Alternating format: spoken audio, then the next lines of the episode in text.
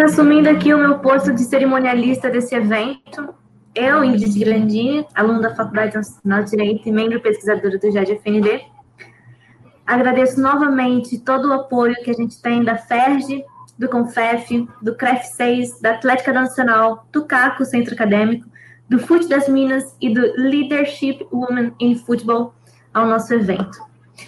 No momento, é, estamos encaminhando para o final e chegou o nosso último painel, as especificidades do contrato de trabalho das atletas.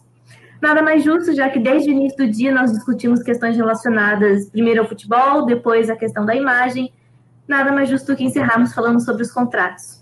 De início, convido a doutora Desirê Emanuele, advogada, especialista em direito esportivo pelo IDD e presidente da sexta comissão disciplinar do STJD do futebol, e atuante como procuradora, auditora e advogada ativa nos tribunais de diversas modalidades.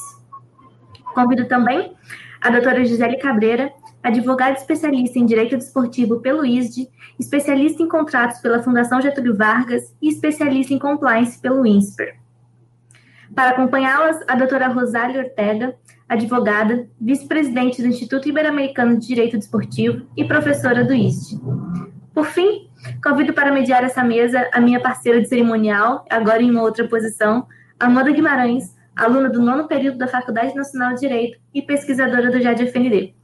Passo a palavra para Amanda e desejo que tenhamos um complexo, um complexo, proveitoso e saudável debate. Bom, obrigada pela apresentação, Ingrid. Retorno agora nesse último painel do nosso evento como mediadora para é, falarmos sobre as peculiaridades dos contratos de trabalho das atletas. Então, como a Ingrid disse, de manhã nós tivemos uma mesa sobre futebol feminino, que tratou sobre as principais, é, os principais aspectos é, dessa modalidade, até na valorização dessa modalidade aqui no Brasil. Agora a gente teve, a gente acabou de sair de uma mesa sobre propriedade intelectual que abordou muito marketing, é, os patrocínios e por fim a gente fecha o nosso evento falando sobre a parte trabalhista, um debate que é, que a nossa mesa, né, vai trazer de um paralelo entre o Brasil né, com a doutora Desirê, com a doutora Gisele, um paralelo com a Espanha, graças à presença da doutora Rosalia, e também trazer uma visão bastante prática com a doutora Gisele, que tem uma experiência é, de anos num clube de futebol, então acredito que o nosso debate aqui hoje vai ser muito importante. E eu vou evitar falar um pouco mais rápido, porque como a Rosalia, a Rosalia fala português, mas eu sei que às vezes eu mesma falo muito rápido, então Rosalia, não se preocupa, eu vou tentar é, falar um pouco mais, mais devagar, né? Até para ser mais claro, porque quando a gente. Até para já começar a mesa, é, antes da gente entrar em questões específicas sobre os contratos de trabalho das atletas, a gente primeiro precisa entender como normalmente é a relação entre as atletas e os seus empregadores, que são as entidades de prática desportiva porque nós sabemos que grande parte das atletas profissionais nem sempre tem uma relação trabalhista com os clubes que elas representam. Então, como a gente, é, como esse evento ele é organizado por alunos e a gente tem uma presença muito grande é, de, de, alunos assistindo, é, eu gostaria de começar é, pedindo para vocês explicarem é, essa realidade que a gente vive, né? Como é, é essa relação entre as atletas e os clubes. Então, eu gostaria de primeiro passar a palavra para a doutora Rosalia, para que ela explique como é a relação entre o clube e as atletas na Espanha e como fica é, a questão da profissionalização da atleta aí em terras espanholas. Tá bom. Muito obrigada, Amanda, eh, pela apresentação. Boa noite desde Espanha e bom dia para vocês. Eu tenho que agradecer o convite para meu querido amigo Rafael Fachada, eh, o professor Vargas também, felicitar e parabenizar Eh, e a organização deste maravilhoso evento eh, na eh, Eu gostaria de não ter nenhum eh, erro. Eh, me desculpem pelo meu português, vou, vou tentar eh, falar como melhor eu sei. É a Universidade Federal da, de Rio de Janeiro eh, e a Faculdade de Direito Desportivo. Então, aí, para não eh, eh, roubar mais tempo, eu gostaria de dizer, eh, numas palavrinhas, eh, como é ah, o, esporte feminino na Espanha. Eu tenho que dizer que, nos rasgos generais, ou em termos generais, eh, o desporte desportivo está bem pouco eh, profissionalizado. Somente há quatro disciplinas que eu conheça, ou que eu, eu, visto, eh, com contratos eh, que reconhecem uma relação laboral para mulheres que trabalham a um nível profissional. Eh, o primeiro deles é o futebol, o futebol sala também, o basquete e o handball. Handball é eh, balonmano, se fala em, em espanhol. Então, aí eu acho que dentro dessas quatro disciplinas desportivas, eh, o futebol merece um reconhecimento eh, para nós, eh, ainda mais este ano, porque eh, assinado o primeiro convênio de futebol feminino, eh, foi asignado no mes de marzo. Então, aí eu acho que o caminho para a profissionalização de, deste trabalho com mulheres, porque ao final estamos falando de jogo, mas estamos falando de trabalho também, ao final eh, conseguimos um convênio, é um convênio de mínimos que regulam minimamente quais são as condições que as mulheres têm que ter para eh, ficar trabalhando no futebol, mas eu acho que é um primeiro e bem, bem grande passo eh, para o futebol feminino. No resto de esportes, nós, nós não temos eh, o convênio coletivo nenhum. Então, aí eu acho que a grande pergunta, que, que quando nós fala, eh, falamos e trabalhamos, inclusive somente no esporte, é, tá bom, mas quando nós estamos verdadeiramente ante uma mm, relação que é profissional ou que eh, o atleta deveria ter uma qualificação profissional. Tá, em Espanha, nós vamos encontrar três lugares onde podemos encontrar a qualificação eh, dessa prática desportiva. A primeira é a competição, se a competição é profissional ou não. Na Espanha, eh, o futebol feminino não é uma competição profissional, somente a primeira divisão, a segunda de futebol e a primeira de basquete são as, as competições profissionais. Por quê? Porque o órgão supremo é a nível estatal e público que faz as qualificações é o Conselho Superior de Esporte.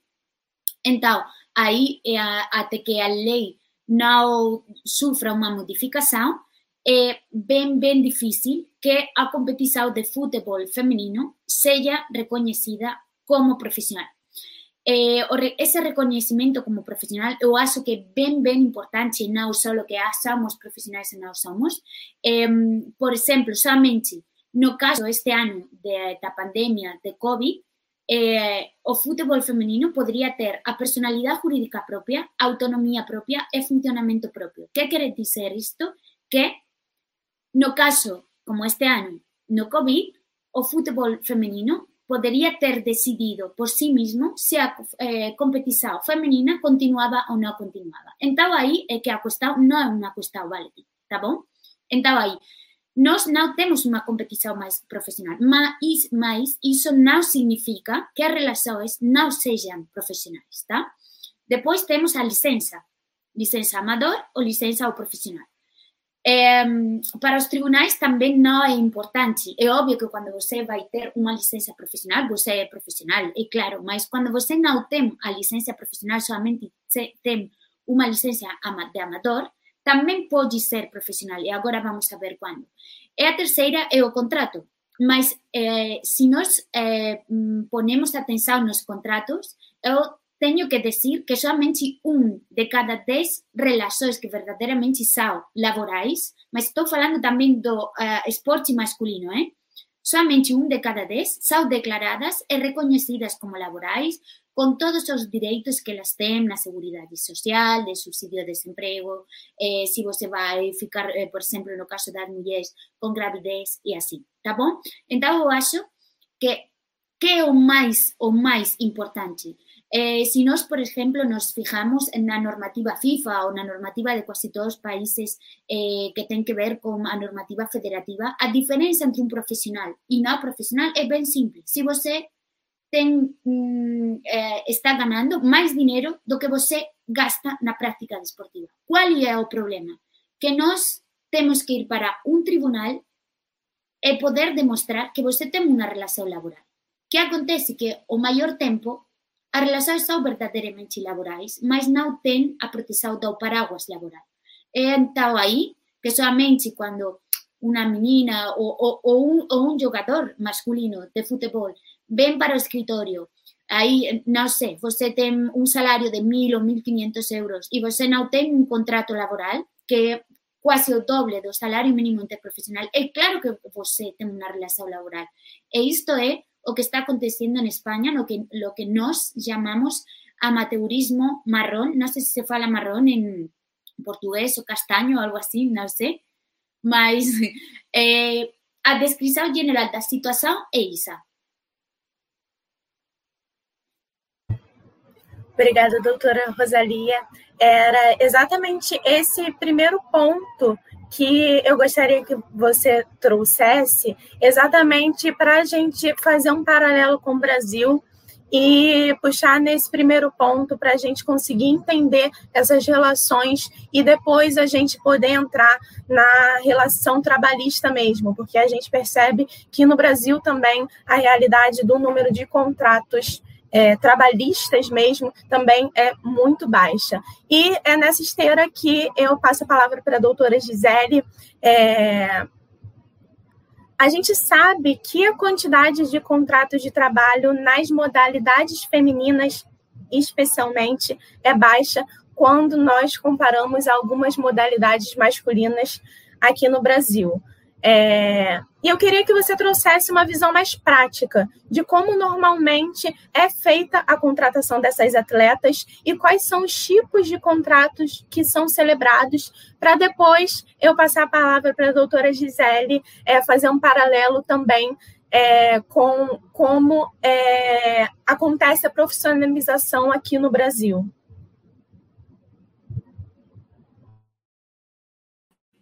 Olá, olá, boa tarde a todas, boa tarde a todos. Primeiramente, agradecer o convite do grupo de estudos, é um prazer estar aqui com a Desirê, com a doutora Rosalia, com a Amanda.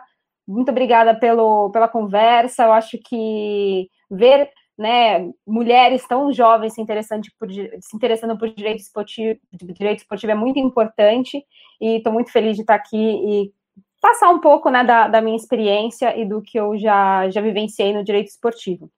É, na, na, nossa lei Pelé, obviamente, ela não é restrita só ao futebol, mas como a minha experiência foi de nove anos no Santos Futebol Clube, então eu vou contar um pouco para vocês como uh, todos os instrumentos jurídicos que são feitos com as atletas lá, né? Obviamente, com a obrigatoriedade da CBF de ter os, uh, as equipes profissionais femininas, então a gama de contratos é basicamente o contrato especial de trabalho desportivo, e dependendo da, da, da, da relevância da, da imagem daquela atleta, os contratos de imagem específicos dentro daqueles percentuais é, autorizados em lei, né? 60% sempre da remuneração na parte da CLT, né, do CTD, e 40% relacionado já ao direito de imagem. Como, no caso do Santos, nós não temos uma, uma, uma categoria de base que participa né, dentro da, do organograma né, do clube, é uma parceria, então, algumas atletas, elas têm contrato de formação, tá? Mas a gente não tem, por exemplo, como no masculino, que já vem, né, desde o sub-11, né, de uma construção, de uma formação do atleta dentro do DNA ali da, da entidade, né? E eu acho que também esse que é um ponto de atenção para a gente, né, da, do que a gente precisa ainda melhorar no futebol feminino, né? Óbvio, ter a obrigatoriedade é essencial, mas pensar numa estruturação da formação daquela atleta, desde o sub-11, desde o futsal, desde que essa menina ela comece, né, a, a, aprender os fundamentos, né, porque é realmente é muito diferente. Quando a gente fala de uma, de uma atleta do futebol feminino, ela já vem, ela começa a se profissionalizar, profissionalizar no profissional. Já não, o menino com 16 anos, que já tem aquele contrato de formação, ele já tem um empresário, ele já sabe o que ele pode ou não postar no Instagram, né? Então é uma preparação para ser um atleta profissional desde cedo, diferentemente no caso das atletas do futebol feminino, né? Que quando você começa, né, talvez com 17 anos, uma atleta tem uma certa relevância para entrar no, num clube maior. Mas no, no caso dos, dos, meninos, não. Tem atleta, por exemplo, o Rodrigo, que foi vendido para o Real Madrid com 17 anos de idade. Então a gente tem essas diferenças até mesmo em relação aos contratos, né? Então, às vezes, muitos, no caso do Santos, a quantidade de contratos de formação é menor porque não tem ainda essa, essa categoria de base formada específica para o futebol feminino.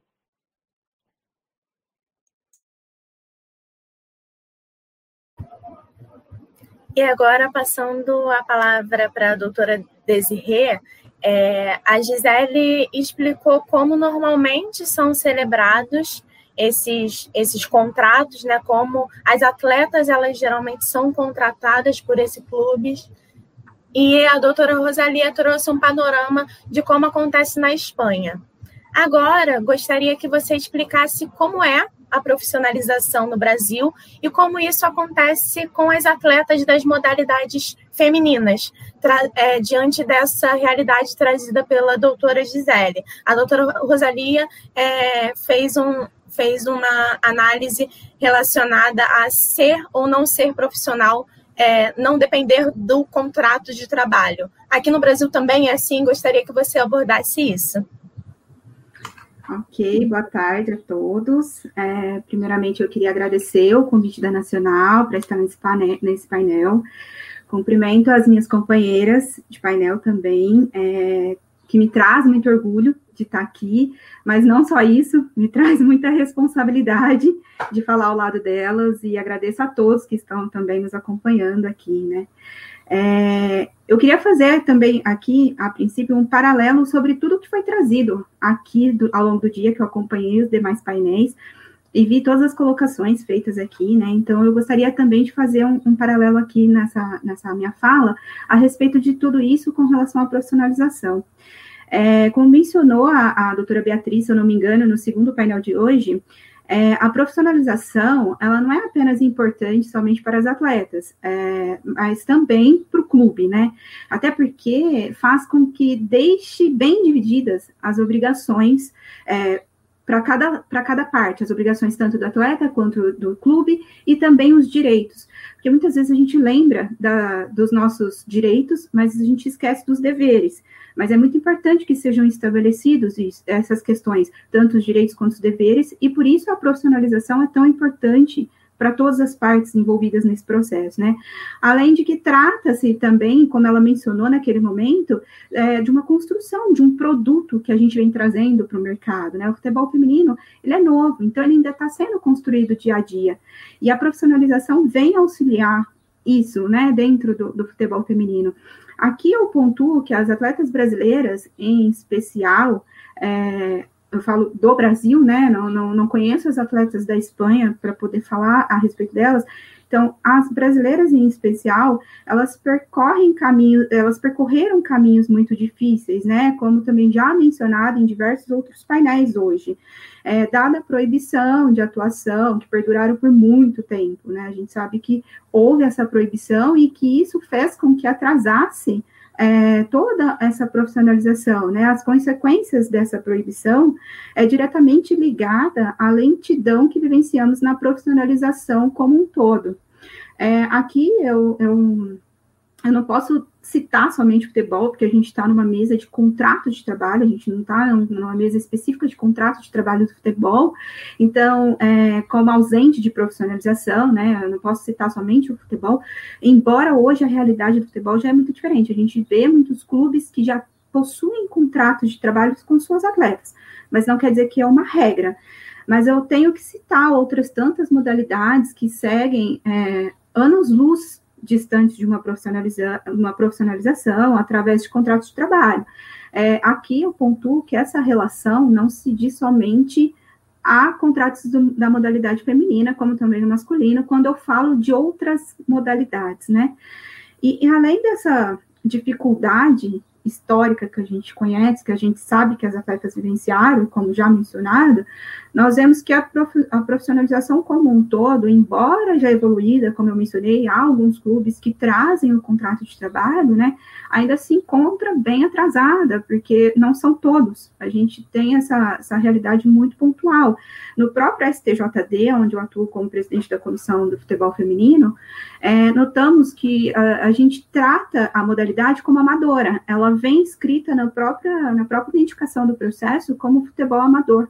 É, e, de alguma forma, isso se dá né, pela falta de profissionalização por meio de contrato especial de trabalho do, é, em todo o campeonato. É, a gente tem clubes que profissionalizaram, e mais tem clubes que profissionalizaram, mas nem são todas as atletas que são profissionais também, né? Então, lá a gente tem a aplicação, se eu não me engano, no outro painel anterior, é, foi falado da questão da aplicação do 182, que é quando a gente aplica a redução da, da condenação, da a condenação disciplinar, devido à não, não questão profissional do, do, da modalidade, né? Então, a gente aplica esse 182 no STJD, devido a considerar que a que o futebol feminino se trata como amador.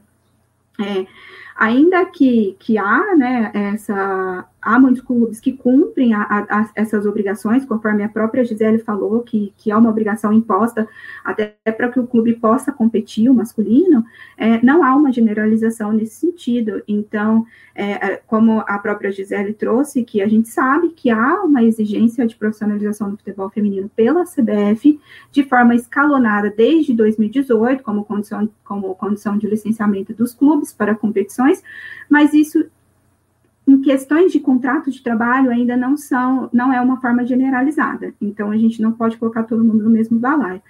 É, a profissionalização em si, ela traz, além da segurança, né, também uma, uma dedicação maior das atletas, tendo em vista que quando a pessoa não consegue sobreviver daquilo que ela faz de melhor, ela, ter, ela vai ter que ter uma dupla jornada. Então, por exemplo, se a atleta não consegue viver do futebol, ela vai ter que trabalhar em outra função além do futebol. Então, ela não tem uma dedicação exclusiva para o futebol. Então, ela não vai se dedicar exclusivamente para o futebol. E, ao meu ver, é, a ausência dessa profissionalização é, faz com que a pessoa tenha essa segunda profissão e faz com que a atleta muitas vezes não esteja 100% ali na atividade. O que, e isso influencia, tipo, diretamente no produto final a gente até estava conversando antes sobre isso, que a competição ela tem que ser atrativa, e foi mencionado isso em vários outros painéis anteriores também, né? É, se você não tem um bom produto, não estou dizendo que o produto do futebol feminino não seja bom, mas você tem atletas que não, que não podem se dedicar 100% àquilo ali, então, automaticamente, elas não estão 100% envolvidas na modalidade, elas não estão 100% jogando futebol, porque elas têm preocupação de sair de um treinamento e exercer uma outra função. Então, se você não tem um produto bom com atletas que se dedicam o 100% do tempo ali, automaticamente você não vai ter um retorno financeiro porque o teu produto não vende. Então, a gente precisa entender que a profissionalização é boa também para isso, para que você possa vender o teu produto de maneira que tenha um real valor para o mercado, né? E com isso, é, se você não, se o produto, se o retorno financeiro não é bom, você tem um pouco investimento naquela modalidade, porque o produto que você está fornecendo não vai trazer um retorno financeiro para aquela marca, então ela não vai querer investir. E por aí vai, como bem colocado, pela, se eu não me engano, foi pela Mônica na mesa anterior, que ela mencionou exatamente isso, essa questão do investimento. Então, assim, a profissionalização é extremamente necessária para todos os envolvidos no esporte que está sendo desenvolvido, seja ele o futebol, o atletismo, o vôlei, quem quer que seja. Porque você vai ter atletas que se dedicam 100% do tempo para fazer aquilo acontecer, para ser bonito, para ser jogado. E eu posso pontuar que em outras modalidades, elas, é, elas não fornecem um contrato especial de trabalho como a gente já vê no futebol, né? É, aquele que é previsto na própria legislação da Lei Pelé e tudo mais. Muitas vezes é um contrato de ajuda de custo, em que o clube ele banca é, o desenvolvimento da modalidade, auxiliando o atleta em coisas que ele vai precisar. Então, por exemplo, ah, o atleta precisa da academia, ele pode usar a minha academia. Ele precisa de um fisioterapeuta, ele vai usar o fisioterapeuta do meu clube. Um nutricionista, isso, aquilo. Ele não dá o dinheiro para que o atleta possa sobreviver daquilo que ele faz. Ele dá o auxílio para que ele possa desenvolver a modalidade, mas não sobreviver daquilo. Então, é, nesse, nesse ponto, a gente, tá, a gente vê que aí o atleta, para ele poder comer em casa, ele vai ter que exercer uma outra função, muitas vezes. Não quer dizer que o clube não dê alimentação, ele até dá, mas o atleta tem outras necessidades, além daquela que ele vive dentro do clube. Então, ele precisa se profissionalizar, precisa ter os seus direitos garantidos, para que ele possa se sentir mais confortável e se dedicar 100% do tempo naquela atividade, né? Já nos esportes eletrônicos, é, pelo que eu andei pesquisando, porque não é minha área de atuação, eu, eu não, não, não, frequ... não atuo dentro do esporte eletrônico, mas eu pesquiso algumas coisas nessa relação. Há muitas empresas que aplicam um contrato especial de trabalho e há outras que, que fazem o contrato de atleta autônomo. Então, são duas modalidades diferentes, e aí, conforme a, a empresa que faz a contratação, ela verifica quais são as necessidades daquele contrato. A Lei Pelé, a 9.615, no artigo 28 da lei, que é conhecido por todo mundo, ela traz alguns direitos, né, pro, destinados aos atletas profissionais, é, tais como 30 dias de férias, descanso semanal remunerado, jornada de 44 horas semanais. Então, isso são benefícios daqueles atletas que têm a sua profissionalização. Então, isso é importante, né? A profissionalização, ela traria recebimento de salários, que é interessante para, para os atletas, é, proteções jurídicas para ambas as partes, porque o clube vai ter o, o teu limite de direitos e deveres, ele vai poder exercer o seu direito potestativo de cobrar do atleta aquilo que ele quer que seja feito, e o atleta vai ter os direitos garantidos pelo, pela exigência ali do contrato, né? Ele vai ter, eh, traria também uma dedicação 100% dos atletas com o fornecimento de um bom produto, porque o atleta não precisa preocupar com outras demandas que não sejam aquelas do, da modalidade. É, com isso, você tem um retorno financeiro legal, porque você investe num produto bom, então você vai ter um retorno financeiro, você vai ter um investimento, entre outras infinitas coisas mais que podem trazer de benefício numa profissionalização. E, por fim, mas não menos importante, traria o respeito pelo esporte como um todo, né? Eu acho que isso é o que muitas atletas buscam quando elas falam em profissionalização, elas buscam a profissionalização do futebol feminino, é isso que elas querem e, e elas querem ver é, sendo praticado dentro dos clubes. Acho que é basicamente isso. Muito obrigada. É, para as exposições iniciais, eu acredito que vocês tenham, tra tenham trazido um panorama geral para a gente poder adentrar especificamente é, no tema da mesa desse seminário, que são as, as peculiaridades dos contratos de trabalho das atletas. Porque a gente sabe que o atleta, ele já é um trabalhador peculiar, e tem a sua atuação prevista na Lei 9.615 de 98, que é a chamada Lei Pelé, que traz certas especificidades como a cláusula indenizatória desportiva, a cláusula compensatória desportiva e por aí vai. Só que a Lei 9.615 ela é omissa sobre questões específicas das mulheres, para trazendo agora para o nosso tema central dessa mesa, como questões relacionadas à gravidez, à licença maternidade e por aí vai. E quando nós pensamos no universo do esporte, é, os campeonatos, como, como a gente já trouxe né, na, na primeira mesa de futebol feminino, os campeonatos eles têm um prazo determinado e muitas vezes os atletas são contratados para atuarem naquele período específico de um campeonato. E uma das cenas mais comuns que a gente vê no futebol masculino, por exemplo, é logo depois do gol, é, o atleta comemorar, pegar a bola, colocar debaixo da barriga ou balançar os braços, numa cena icônica que a gente tem aqui no Brasil, é como se nasce um neném, né? Homenageando a esposa que está grávida ou o filho recém-nascido.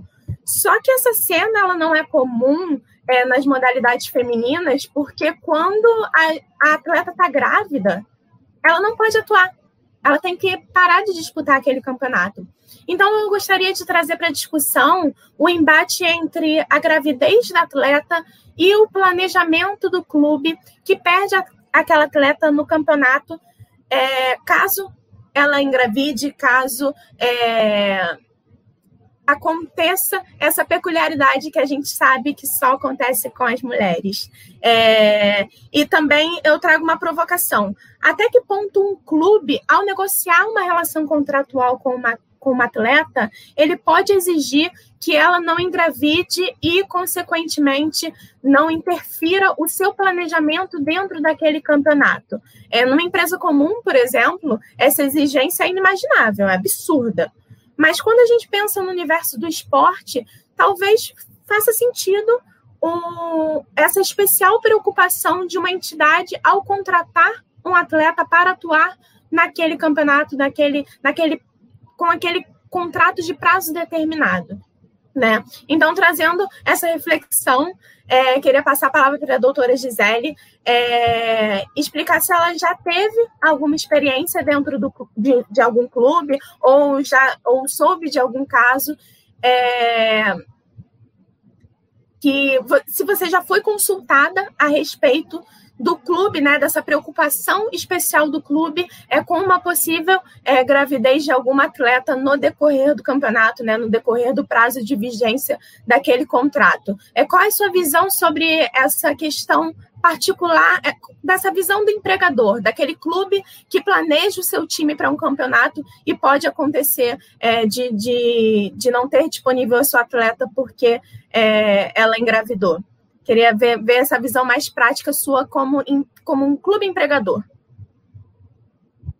Bom, vamos lá. É, antes de só responder essa pergunta, eu queria fazer um, um, link com uma coisa que, que a Desirê falou sobre a questão da profissionalização e sobre a dedicação exclusiva dessa atleta do futebol feminino à modalidade especificamente, né? No caso do, do Santos, um dos atrativos para a atleta ser uma atleta do Santos Futebol Clube é que ela tem uma bolsa de estudo para cursar uma faculdade.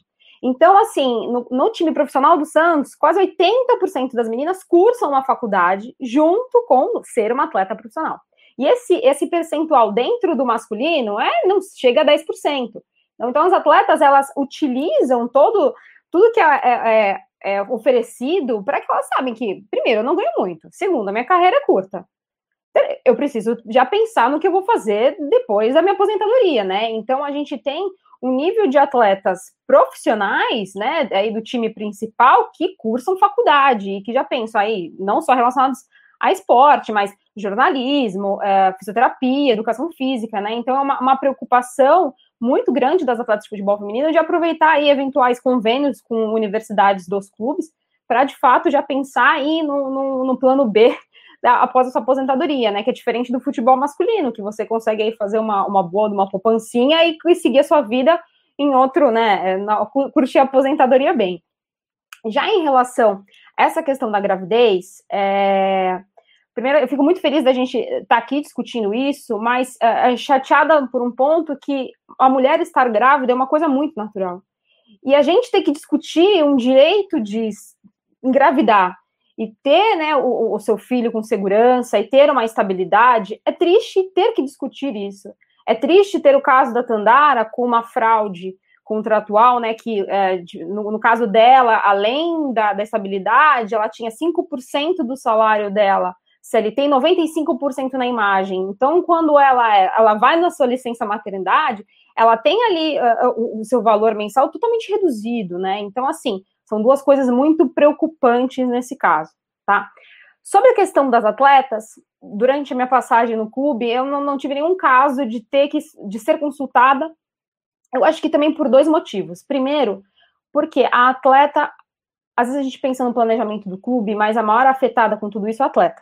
Porque ali é a única oportunidade que ela vai ter na vida de ser uma atleta profissional. Então ela pensa, pô, se engravidar agora, isso vai acabar me atrapalhando como uma atleta. E ponto dois, eu vou ter a proteção que eu mereço? Eu vou ter a minha proteção? Eu não vou ter, porque primeiro a lei Pelé é omissa. Então a gente vai ter que se basear né, na, na proteção constitucional de 120 dias. porque estabilidade e contrato de prazo determinado, elas são, são é, incompatíveis, né? Então, cabe a nós, operadores do direito, ter sensibilidade de tentar entender o que seria possível, o que seria adequado no caso de uma atleta que tem um contrato por prazo determinado, uh, na, questão da sua licença maternidade, porque a gente também não pode aplicar a licença maternidade como um trabalhador comum, que também trabalha no escritório sentado. A gente tem que pensar numa questão de aptidão a retorno da prática uh, esportiva profissional de alto rendimento, né? Então, uh, não, não, tive nenhum, nenhum, nenhum caso específico, mas, assim, na minha opinião, é o acompanhamento dessa atleta. E quando a gente fala acompanhamento, ela pode não estar apta para, uh, na verdade, ali praticar a, prática desportiva de alto rendimento, mas um acompanhamento para que na gravidez seja o mais saudável possível, para que ela tenha um parto mais saudável possível, que ela passe pelo período puerpério mais saudável possível e possa retornar mais saudável possível. Não é de fato afastar essa atleta, tipo, ó, fica em casa. Não, muito pelo contrário. Você tem que ter um acompanhamento dessa atleta para que ela retorne. E porque você vai precisar o quê? Prorrogar o seu contra o contrato de trabalho dela até que ela esteja apta à atividade. Cabe o clube querer prorrogar novamente, renovar o contrato, não. Mas eu não vejo muito sentido se você investiu, né? Querendo ou não, investiu não, que é o mínimo, né? Mas investiu esse tempo e, e todo isso na recuperação dessa atleta e que ela assine um contrato com o clube, né? Então, eu acho que, é, é, obviamente, essa lacuna legislativa ela preocupa, né? Mas eu acho que cabe a nós, operadores do direito, aí pensar em formas contratuais ou não, de prover para essa mãe, para esse bebê, condições de de desenvolvimento da gravidez perfeitamente, bem como retorno à atividade.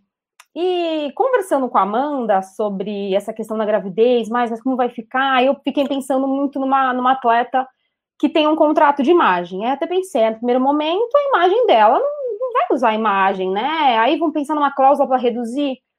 Eu falei, não, Gisele, muito pelo contrário. Se essa atleta ela não vai ser aproveitada de forma desportiva, ela pode ser muito bem aproveitada a sua imagem como atleta grávida durante esse período.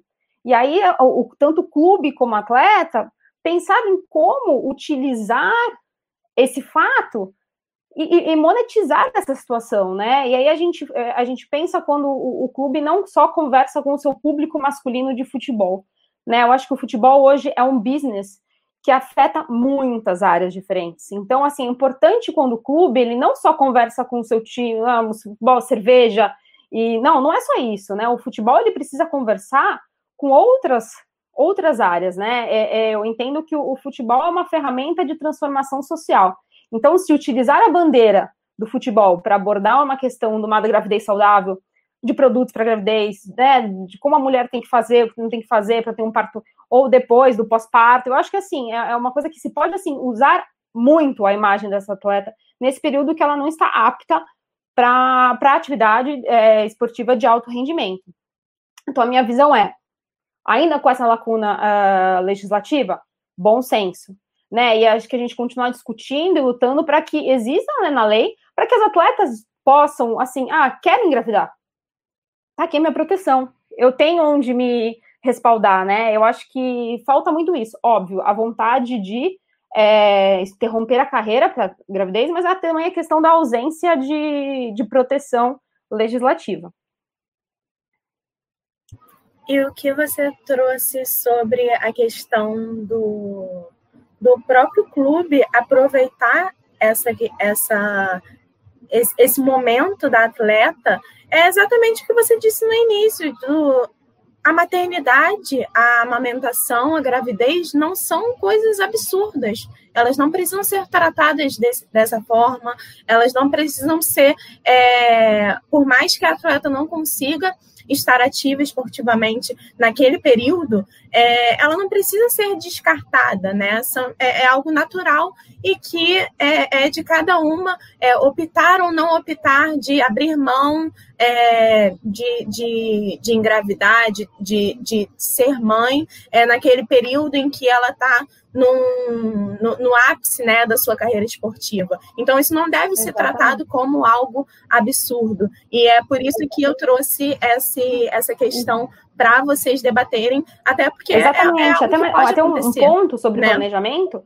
Não dá para colocar que um atleta não vai romper o ligamento e ficar um ano parado. Não dá para prever, né, fazer esse exercício de futurologia de uma coisa que pode acontecer na vida de uma pessoa, né? Um doping, assim, enfim. Então a gente tem que tratar com muito mais naturalidade uma coisa que é natural do ser humano, da nossa essência, né? Então, gente, acontece. A mulher fica grávida. Tá, e aí, o que a gente vai fazer com isso? Né? Qual a proteção que a gente vai dar? Então vamos encarar esse, esse assunto de frente, não tem que ser mais um tabu, uma esportista fica grávida, né? Não, não, não dá mais para a gente, em 2020, sentar e falar assim, ah, meu Deus, ela ficou grávida, e agora? Não, não, não, dá, não dá mais, né? Não dá mais. Então, é exatamente, acho que essa é a minha opinião, a minha visão sobre o assunto. Obrigada, doutora Gisele.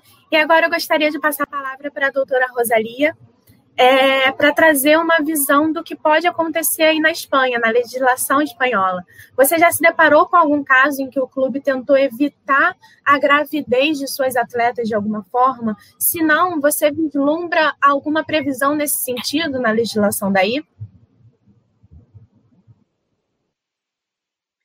Tá, eh, Amanda, eu gostaria de fazer uma precisão eh, porque o tempo todo eh, eh, a gente fala de que durante o tempo que a muller fica grávida non é posible facer ou desarrollar ao mesmo nivel a práctica desportiva. Eu estaba falando ao comezo, no backstage, con as colegas, eu gosto sempre de lembrar que a muller durante os dois e três primeiros meses da gravidez e ten unos niveis de testosterona, de hormona do crecimiento, de eh, eh, hematocritos, que faz que o corpo da mulher tenha uma potência eh, a uns níveis que são eh, impensáveis, eh, incluso nos casos de dopagem. Eu gostaria de lembrar eh, que, que, que eh, os atletas alemães, os atletas russos, incluso faziam algo horrible, que era eh, obligar a las atletas a ficar embarazadas eh, justamente cuando ellas iban a competir a un nivel internacional para Juegos Olímpicos e para competiciones eh, internacionales. Después, a parte horrible es que eles obligaban a ellas para eh, se abortar. Mas eu, de verdad, eh, acho que é bem, bem interessante precisar que não o tempo todo a mulher fica incapaz de trabalhar. Antes, ao contrário, durante os dois e três primeiros meses do embaraço, da gravidez, os níveis, a potência é muito, muito, muito maior que um atleta normal. Então, aí eu sim que gostaria de fazer essa, essa diferença que passamos de um nível top a um nível que depois é evidente, a, a prática desportiva precisa de, de uma condição física que ya nos últimos anos, nos últimos meses do embarazo, é imposible. Então, ah, e estaba falando con as meninas que para os Jogos de Tokio de, no de 1954 13 competendo a ese altísimo nivel, elas eh, eh, ficaban con gravidez. Non sei como se fala exactamente en, en portugués, porque no español es, eh, estaban embarazadas. Non sei se fala eh, estaban grávidas. É así? É correcto? Sí? Tá bom. Então eu vou continuar. É, a, a questão de se eh, é, eu, eu nunca, a verdade, nunca tive um caso, afortunadamente, de uma mulher que eh, com gravidez que, que se encontrasse numa situação do que o clube eh, rompeu ou extinguiu o contrato antes de tempo ou algum tipo de medida assim. É bem certo que durante muitos, muitos anos é, era uma costumbre ben, ben normal que nos contratos de traballo das mulleres atletas eh, nos solíamos ter eh, unha cláusula antigravidez. Que quería dicir eso? Que eh, soamente pelo fato da muller ficar grávida, ela é causa de justa causa de resolución do contrato. É inegável, mas durante ises anos tamén, que este tipo de cláusulas eh, sao ilegais, sao anticonstitucionais. Nos eh, temos nosa Constitución, como vocês ten tamén, o artículo 14 que prohibía a discriminación, e isto é claro que unha situación de discriminación. Tamén nos temos unha lei orgánica da igualdade do, do ano 2010 que proíbe especificamente cualquier tipo de cláusulas que afecten o traballo de forma negativa para a muller, eh, diferente do homem. Além disso, eh, o Real Decreto que regula a relação do atleta profissional na Espanha não fala absolutamente nada. É somente sei que é certo que no convênio coletivo que eu estava falando sobre o futebol, temos um artigo, que é o artigo 39, que fala o que acontece quando a mulher fica grávida no último ano da temporada, no último ano de contrato. E aí a mulher tem duas possibilidades. Uma pode eh, resolver seu contrato livremente e a segunda ella tem o direito de renovar um ano mais nas mesmas condições. Mas eu também gostaria de falar de que é, é bem certo que a gravidez é uma situação natural, é a mais normal das mulheres. Mas eu acho que também, é, se nós somos realistas, é, a mulher quando fica grávida sabe o que vai acontecer, porque normalmente, por os estudos científicos, seu corpo, sua atitude física não vai ser exatamente a mesma até que dois anos não foram já passados. Então, aí eu acho que essa é a razão pela que as atletas, aqui na Espanha, na primeira divisão, não há nenhuma eh, atleta, eh, de futebol, que fique grávida, porque eles, elas sabem que vai acontecer.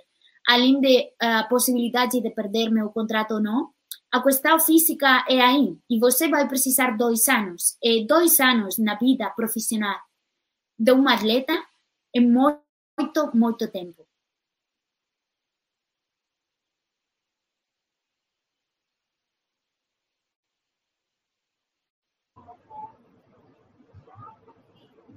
A doutora Rosalia caiu? Não? Não. Ah, vocês pararam, eu fiquei na dúvida se tinha congelado daqui. Mas é, e, e, são, e são exatamente essas questões que a gente precisa até é, parar de desmistificar esse assunto, né? A gente precisa trazer, a gente precisa debater e a gente precisa é, trazer, tratar esses assuntos com naturalidade para a gente até é, entender os direitos que cada uma tem. E nesse sentido, é, doutora Desirê, agora eu gostaria de trazer o caso brasileiro que foi muito repercutido, é, até para pedir a sua opinião. A doutora Gisele é, já, já, adiantou esse caso, né, que é o caso da jogadora Tandara, que, para quem não conhece, é uma jogadora de vôlei que ganhava 812 reais de salário e 98 mil reais de imagem. É, ela engravidou e o clube não renovou seu contrato de imagem, então ela passou a receber só o salário dela até pedir demissão. É, nesse sentido, doutora Desirê, eu gostaria que você explicasse como a atleta aqui no Brasil ela pode se resguardar em casos de gravidez durante a vigência do contrato e quais são os direitos da atleta antes e depois dela engravidar, né, de uma possível gravidez. Ok.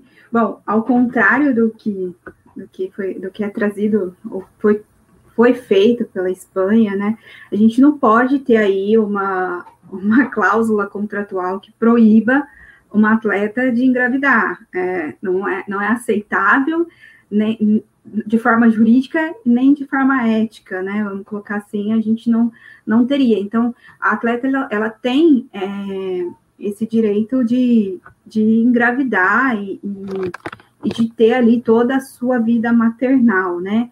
É, é importante mencionar que a gravidez para uma atleta profissional ela seria o mesmo que interromper a carreira é, no momento de maior performance, né? Em especial no futebol feminino, que que é o que a gente tem aí de mais perto de uma profissionalização.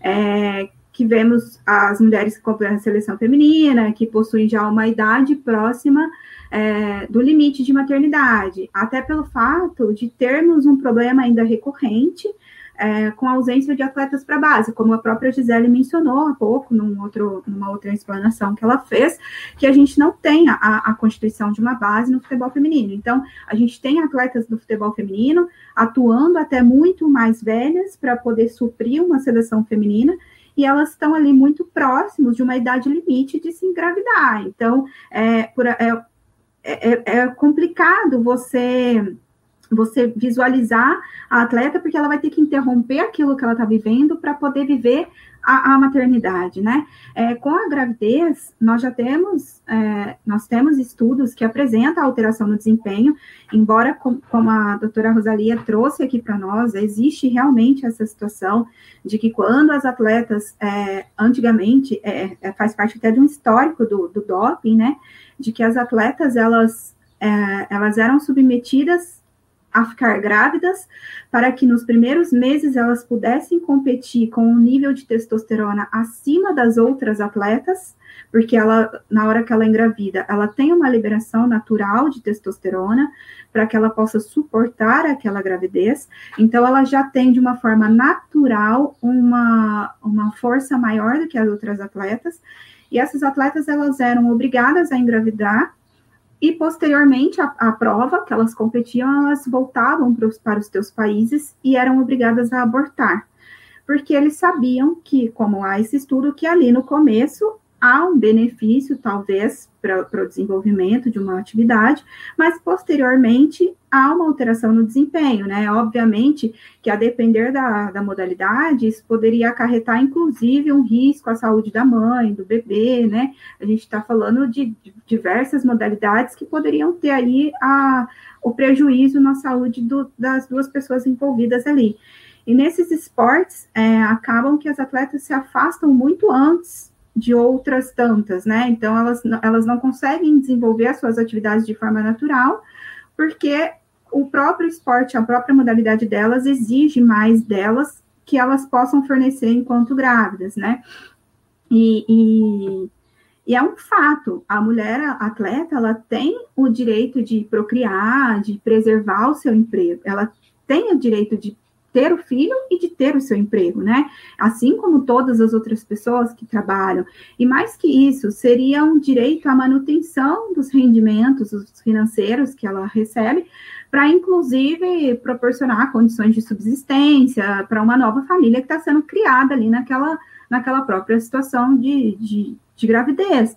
As pessoas trabalham, eu trabalho, vocês trabalham, todo mundo trabalha para se manter financeiramente. Então, não faz o, menor sentido na hora que uma atleta engravida você tirar o rendimento financeiro dessa atleta, porque ela precisa do, do, desse valor para poder viver e esse direito ele deve ser resguardado para que as atletas possam se sentir seguras de, de poder engravidar, né? A, a escolha de a escolha de engravidar não, em nenhum momento é o que a Gisele disse. É muito triste a gente ter que abrir um tópico para discutir o direito da pessoa poder engravidar. Na verdade, é, o direito de a escolha de engravidar, ela, ela não deveria ser vinculada à questão financeira, ao risco de você perder um emprego ou não, mas sim dentro do direito de escolha da atleta. Olha, eu não quero engravidar agora porque isso vai afetar a minha carreira. Olha, eu não quero engravidar agora porque não é o momento. E não porque eu não quero engravidar agora, porque posteriormente o clube vai encerrar o contrato comigo e eu não vou ter como manter a minha vida. Isso, isso é muito complicado, né? E é preciso garantir, além do, do, da questão financeira, o direito à maternidade. E não só o direito da atleta de escolher ser mãe, de poder atuar ali, de ser, de, de poder se dedicar como mãe, de ter uma pausa para poder amamentar, de ter uma, uma, uma situação de, de levar o filho ao médico, isso é um direito da mulher, né? A gente, tá, a gente tem peculiaridades que devem ser respeitadas e que é um direito de você poder engravidar, né? Os rendimentos, é, os financeiros, eles devem ser preservados é, por uma questão ética, por questões de, sobre, de sobrevivência mesmo, né? A legislação, ela prevê, é, as, prevê que a, é, as questões de contrato especial de trabalho, na Lei 9.615, não menciona especificamente ser atleta do sexo feminino, né? Ou o direito da atleta, a, a, da atleta gestante, vamos colocar assim. Por esse motivo, a gente usa a CLT de forma subsidiária, a gente aplica outras legislações de forma subsidiária, porque a gente não tem ali uma previsão direta da, da, da mulher da mulher grávida, né? O problema que a gente tem hoje é exatamente o que a Gisele trouxe quando ela mencionou, é que os contratos firmados com os atletas, devido à lei 9.615, é que os contratos sejam determinados. E hoje a gente tem o um entendimento perante os tribunais de trabalho que os contratos de, de, os contratos de trabalho por prazo determinado não possuem estabilidade é, garantida às trabalhadoras grávidas. Então, a gente, a gente tem um conflito aí, a gente tem uma insegurança devido a essa questão. Sendo esta a, a questão da estabilidade destinada somente aos contratos de trabalho por, por rescindidos sem justa causa, que não é o caso, porque o, o contrato da atleta precisaria ser indeterminado para que ela tivesse uma, uma demissão sem justa causa, né? E pela, fundamenta, pela fundamentação desse julgado, é que é de que um contrato, para que não se aplique a, a estabilidade, é de que um contrato determinado, você já tem conhecimento de quando é o fim deste contrato, né? Então, você não está sendo pega de surpresa como numa rescisão sem justa causa, que você chega hoje no trabalho, simplesmente o seu patrão diz, olha, você não precisa vir mais. Então, você está sendo pega de surpresa, então a estabilidade é para te garantir de que você possa sobreviver e não seja é, pega de surpresa naquela situação. E aí, o contrato determinado, eles mencionam que, justamente por não haver essa surpresa na demissão, e sim a, o fim de um contrato que você já sabia que poderia acabar, a estabilidade não se aplica. É, de uma forma muito pessoal, é, a gente deve avaliar que a carreira de um atleta, assim como todo seu contrato de trabalho, trata de uma matéria muito especial, assim como tem uma legislação especial, até por se tratar de uma carreira muito curta. A gente não trata aí de, um, de, um, de uma trabalhadora comum que pode trabalhar até seus 60, 70 anos na mesma atividade. Uma atleta não consegue desenvolver isso, né? Então, ela tem uma carreira ali bem curta. E motivo por este motivo, né, a gente é, deve garantir que as peculiaridades é, e garantias de emprego sejam, sejam presentes num contrato de trabalho ali, considerando inclusive as dificuldades, como mencionadas, eu acho que foi pela Gisele, em se realocar depois, né, depois de uma de uma gravidez, você tem ali o fim do teu contrato, você vai se realocar em qual outro clube? Qual outro clube vai aceitar te dar todo o condicionamento físico novamente? Como que o clube vai, vai te treinar tudo novamente para que você atinja o ápice daquilo que ele quer? Muitas vezes o clube vai falar, não, eu prefiro uma outra que já esteja num condicionamento e que não que eu não precisa treiná-la para que ela atinja o que eu preciso, né? Então, por isso que às vezes a gente precisa pensar na estabilidade dessa, dessa atleta, né? De uma forma jurídica, é, aqui eu volto na questão da profissionalização é, se torna imensamente importante justamente pelo direito que se adquire perante a Previdência Social, que prevê o salário maternidade por 120 dias, conforme a própria Gisele mencionou, ainda que o contrato tenha terminado. Então, se o contrato é, rescindiu ali no meio da, da gravidez, ela ainda vai ter esse salário maternidade desde que ela faça o recolhimento, né? O pagamento, ele se dá somente em cima de recibo a títulos da verba salarial, que engloba ali é, a, a, as questões de salário, não vai englobar, por exemplo, o direito de imagem, porque o direito de imagem tem natureza de civil, se respeitar os 40%, não vai englobar também o direito de arena, porque também tem uma natureza civil. Se houver uma fraude no direito de imagem, a gente pode ter aí uma alteração nesse pagamento da, da licença maternidade. E como podemos ver, a profissionalização, o clube transfere para o Estado o dever de pagar o salário atleta. Então, para o clube também é, é, é uma segurança em ter essa profissionalização, porque ele não vai pagar esse salário para o atleta, quem vai pagar é o Estado. E aí o que traz uma segurança para as duas partes, né? É, nessa, né, em toda essa situação como um todo. Com relação a, a aqui a, a Tandara, é, eu faço até uma menção direta ao que foi levantado pela própria advogada da, da Tandara, quando da defesa, de que a revogação que ocorreu foi do contrato de imagem. É, ela não teve um, ela não, ela não teve rescindido o contrato de trabalho dela, ela teve o contrato de imagem. Ela não poderia jogar, não, não, quer, não queria dizer que ela não poderia ter a sua imagem explorada, muito pelo contrário. Ela poderia aparecer grávida e poder render frutos ali, mas o clube automaticamente rescindiu o contrato de imagem e garantiu ali é, um salário de um contrato de, de, de, de trabalho minúsculo que a gente nitidamente vê que tratava-se de uma fraude, né, de uma situação de fraude. Então, porque aqui a gente tem um problema. É, o clube, ele não queria ver a sua imagem vinculada a uma grávida, a gente tem um problema aí, ou ele não, ele não queria que o clube é, se vinculasse, tivesse uma imagem de uma grávida desenvolvendo a tua atividade, é, que para mim é um, é um problema, ou o seu contrato classificaria nítida fraude porque remunerava a atividade dela e não a sua imagem. Porque eles rescindiram o contrato de imagem, mas pelo visto era o de trabalho, né? Porque é, é, o que ela deixou de, de fornecer para o clube foi o trabalho enquanto grávida e não a imagem. E pelo valor em si, né, né, né como eu mencionei há pouco, é, é, houve a alteração do valor, de, so, é, sobressaiu o valor de 40%, então já era uma configuração de fraude por si só. Mas com a conclusão de, da rescisão deste contrato, a gente confirma que houve realmente uma fraude ali na, em toda aquela situação ali da, da Tandara, né? E, e, e por toda essa análise exposta, eu sei que eu estou falando bastante, porque eu preciso fazer uma, um reconhecimento desse direito é, é, para uma análise legalista e, e justa, né? É, uma, uma mulher grávida pela CLT, é, não sendo atleta, uma mulher grávida pela CLT, ela tem os direitos de estabilidade, é, não podendo ser demitida sem justa causa, da data da concepção até cinco meses após o parto. Aqui a gente tem o entendimento, né, como eu já mencionei, de que por ser contrato determinado, essa estabilidade não se aplica.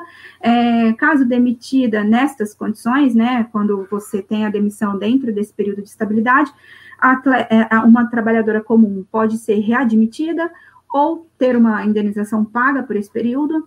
É, ela pode ter a garantia de uma mudança de setor, se a atividade que ela exerça não for dentro, de, dentro do que prevê ali uma, uma atividade saudável para ela enquanto grávida. Ela pode se ausentar para fazer pré-natal por alguns dias, não, não é o período todo, por alguns dias ela pode se ausentar, ela tem direito à licença maternidade, ela tem o direito a se alimentar, e é, pelo, já na, na, questão do atleta, a gente vê que tem essas dificuldades com relação à estabilidade, mas a gente tem clubes há históricos de clubes que tratam a atleta grávida com respeito, como aconteceu com o caso do Grêmio, em que o Grêmio ele teve um bom senso de manter o contrato do atleta de forma natural, mas é importante que a gente tenha essas garantias bem definidas, é, para não precisar contar com o bom senso de ninguém em nenhum momento, para que o direito seja respeitado, né? É, eu trago aqui só a título de, de conhecimento que há um projeto de lei é, apresentado em julho deste ano, que prevê que os atletas profissionais gestantes receberão remuneração total, salário e valores decorrentes do uso da imagem, pelo menos cinco meses após o parto, período em que já é assegurada por lei a estabilidade no emprego. Então, meio que converteria essa estabilidade nesse projeto de lei, alterando a Lei Pelé mas esse projeto ainda não, não se desenrolou, ele está em tramitação na Câmara dos Deputados, então a gente precisa esperar aí para ver como é que vai ficar, para a gente ver as garantias de uma, de uma atleta grávida, para ver se elas vão realmente ser mantidas e estabelecidas. Obrigada, doutora Desirê. É, agora nós já estamos encaminhando para o nosso final. É, a gente ainda tem alguns minutinhos de mesa, então eu gostaria de mais uma vez é, agradecer por cada uma ter aceitado o nosso convite. É, como uma aluna da Nacional, como um estudante de direito, eu estou me formando agora, eu ainda estou começando a carreira, né? É, é muito bom poder ter essas discussões com pessoas que tanto sabem é, do direito desportivo e tanto são um exemplo para nós que estamos começando agora, é, um exemplo aqui dentro do Brasil tão, e também um exemplo aí na Espanha, quando a gente pensa na doutora Rosalia. Então, é, saibam que eu estou muito feliz de estar aqui com vocês. E com isso, eu passo a palavra para a doutora Rosalia tecer as suas considerações finais. É...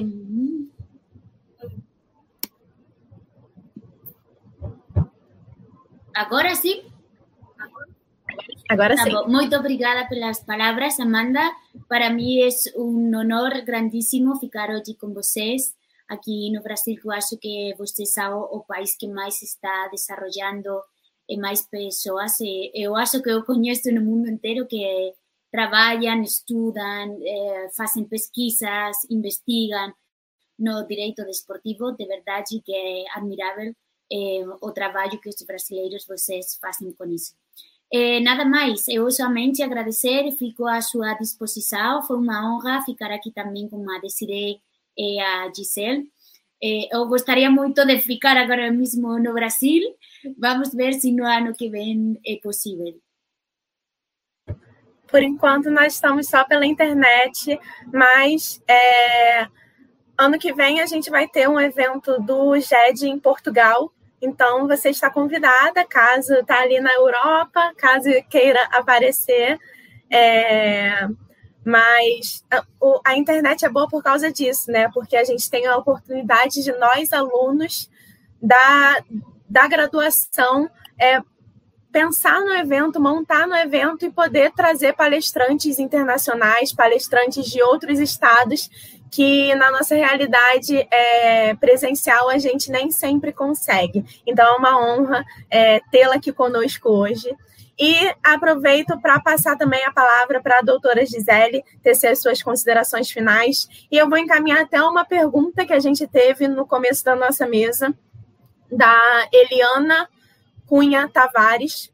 É, doutora Gisele, eu quero que você dê as suas considerações finais e também fale um pouco é, sobre essa pergunta dela. Ela, disse, ela perguntou se já não era a hora de haver um olhar profissionalizante de urgência para as atletas de futebol, visto que outros países estão muito além. E o que, o, o que falta né, para o Brasil? É, queria que você é, fizesse suas considerações finais pensando nisso.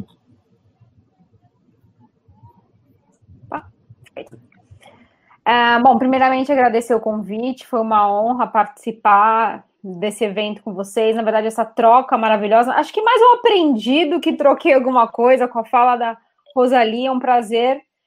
É, com a Desirê, principalmente com a Amanda também. A gente trocou muita ideia antes também para o telefone, foi muito bom. Refleti bastante até para né, conversar aqui com vocês sobre, sobre isso. E realmente, não, é, é mais que urgente, né? É, ah, Eli, Eliana, Eliana, né? A, a, a pergunta, né? Então, Eliana, obviamente, é, mas é para ontem, né? É para ontem. O que a gente tem que, obviamente, analisar, e aí eu, eu, da minha experiência um pouco de clube, é que os clubes, eles têm realmente muitos problemas estruturais internos, né? Para você até Aí você vê escândalos como, como aconteceu no Cruzeiro, de administração, que até para você seguir com, com, com o esporte masculino. Então, acho que é um, é um exercício, acho que não tem o culpado, né? Eu acho que existe a nossa sociedade que a mulher ela foi restringida em várias áreas e, e o esporte é um deles, né? Então, a gente precisa pensar no todo, né? As atletas, né? Pensarem sempre se sentirem profissionais e são profissionais, exigir que seus contratos sejam profissionais, aos clubes, às federações, às confederações, ao mercado entender que o futebol feminino é sim um produto, né? Mulheres consomem muito e mulheres consomem futebol sim, né? Então a gente quer ter também produtos relacionados ao futebol que eu possa comprar. Não é só um tênis masculino, não é só uma camisa masculina, não é só cerveja. Mulher também toma cerveja, né? Então a gente tem que pensar em, obviamente, é, profissionalizar sim. Isso talvez venha, talvez um top-down, né? Não sei via governo. É difícil falar uma, uma fórmula perfeita, né? Acho que não existe. Eu acho que existe uma, uma conscientização geral de todos os atores desse que envolve o futebol feminino para tratar o futebol, como mesmo a Desirê falou, de uma forma cada vez mais profissional. Agradeço, doutora Gisele, e aproveito para pedir desculpa, porque o nome da, da, da, da nossa da, da, pessoa que fez a nossa pergunta foi é Elina e não Eliana, Elian, Eliane que eu falei, peço desculpa. É, e aproveito a pergunta da Elina também para passar as considerações finais para Desirê. É, o que falta para gente? É, bom, eu acho que é muito na linha do que a, do que a Gisele trouxe mesmo. É, falta maturidade do mercado, de ver que existe um produto e que esse produto precisa tra ser trabalhado. Não quer dizer que o produto está pronto, então não adianta chegar e achar que já vai ter ali um, um, o dinheiro de retorno. A princípio, você tem que fazer o investimento e fazer a profissionalização dessas pessoas para que você futuramente tenha um retorno financeiro e isso se torne viável financeiramente e possa ser é, possa ser um produto de grande quantia dentro de um clube. Eu particularmente acho que os clubes hoje eles têm um produto muito grande nas mãos, mas que eles pouco sabem usar. E eles têm uma, uma comunidade de pessoas que acompanham o futebol feminino que é diferente do, do masculino. Então, eles poderiam estar explorando pessoas diferentes e tendo retorno financeiros em, em, lugares diferentes. Hoje, no futebol feminino, a gente tem aí uma, uma. As pessoas que assistem ao futebol feminino, muitas vezes não são as mesmas que vão no estádio no, no masculino. Então, você consegue explorar dois nichos diferentes, com produtos diferentes, e ter o retorno financeiro para o mesmo lugar, né? Então, o clube ele tem ali um produto, mas ele precisa começar a trabalhar esse produto. Então, a partir do momento que ele começar a trabalhar e ele começar a ver que ele tem um produto e que isso traz um retorno financeiro para ele, talvez ele comece uma profissionalização maior. Não há que não, há, não, não quer dizer que não haja. Há muitos clubes que já estão investindo, que a gente já tem técnicas, que a gente já tem é, é, comissões separadas. Tem muitos clubes por aí que a gente tem comissões, é, comissões médicas separadas, comissões de todos, as, todos os sentidos dentro do clube de forma, de forma separada, de forma que o clube entende que ele tem produtos diferentes e que ele precisa de pessoas diferentes para atuar. Então ele faz a profissionalização dessas pessoas. Mas a gente precisaria ter de todos os clubes que eles precisassem entender isso e trabalhasse o produto que eles têm em casa.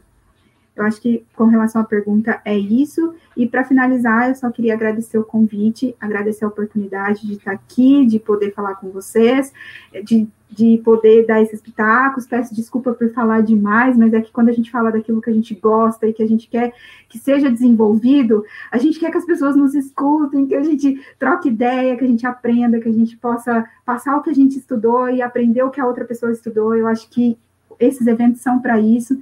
Então, de antemão, peço desculpa que eu realmente falo mesmo, mas é, eu fico aí também à disposição nas minhas redes sociais. Se alguém é, podem me procurar lá nas redes sociais, tenho certeza que quando vocês procurarem, vai achar só eu, não tem outra pessoa com esse mesmo nome. e vocês podem me procurar, me adicionar, podemos trocar ideias, conversar, até porque eu vejo vejo e quero trabalhar muito para esse desenvolvimento da modalidade, principalmente estando como presidente da comissão do futebol feminino. Eu acho que a gente está ali justamente para auxiliar nessa profissionalização, para auxiliar que esse que o futebol se desenvolva, né? Então, o que eu puder fazer e estiver ao meu alcance, eu estou sempre disponível. Foi um prazer recebê-los aqui na minha casa. Um beijo para todo mundo. Obrigada, doutora Desirê. Então, aproveito para agradecer a todas as três, em nome do nosso coordenador do grupo, professor doutor Angelo Vargas, e em nome também de todo o grupo de estudos de Direito Desportivo, por terem aceitado é, participar desse evento e ter engrandecido ele nessa nossa última mesa temática.